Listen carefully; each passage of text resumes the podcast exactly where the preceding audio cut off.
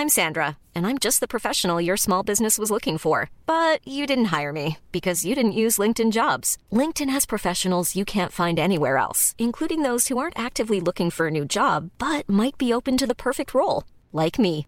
In a given month, over 70% of LinkedIn users don't visit other leading job sites. So if you're not looking on LinkedIn, you'll miss out on great candidates like Sandra. Start hiring professionals like a professional. Post your free job on linkedin.com/people today.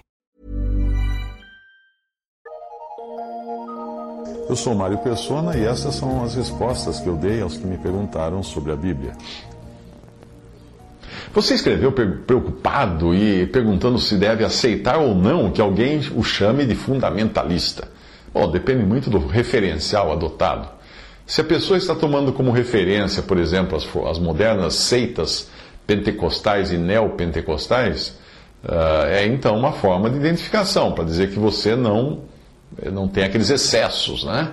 Uh, embora possam existir até os que se considerem pentecostais fundamentalistas e ou pentecostais alguma coisa a mais.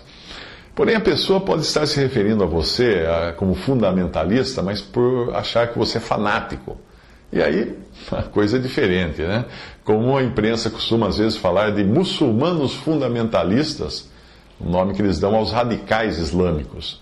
A palavra fundamentalista também pode se aplicar a quem acredita que os cristãos devam dominar o mundo antes que Cristo venha. Isso, essa é a teologia do domínio e é uma das preferidas do sul dos Estados Unidos. Os fundamentalistas têm vários significados. A palavra fundamentalista. Isso vai depender do gosto do freguês.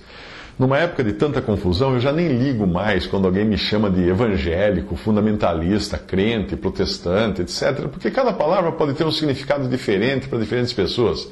Para alguns, crente soa como algo pejorativo, coisa de fanático.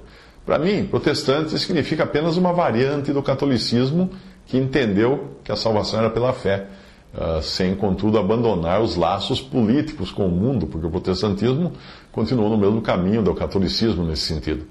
De qualquer modo, eu acho que é, é tudo como aquela discussão interminável entre católicos e protestantes sobre se o correto é rezar ou orar, ou talvez o correto seja crer ou acreditar.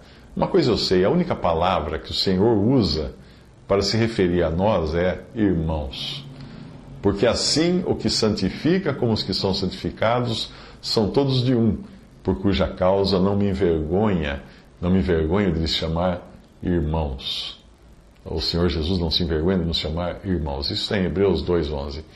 Ah, até mesmo a palavra cristão ou cristãos foi um apelido dado pelos incrédulos e talvez não tivesse o sentido que nós damos hoje ao termo. Eu creio até que o sentido de cristãos que foi inventado pelos incrédulos, os incrédulos de Antioquia, uh, era, era uma, uma expressão discriminatória, porque eles eram chamados cristãos assim, lá em Atos dos Apóstolos, capítulo 11, 26. Portanto, não ligue muito pelo modo como as pessoas chamem, chamem você. Aproveite para falar do Evangelho para elas, independente do modo como elas se chamam. Não se preocupe em se defender. Defenda a fé a fé que uma vez foi dada aos santos. Essa é importante defender.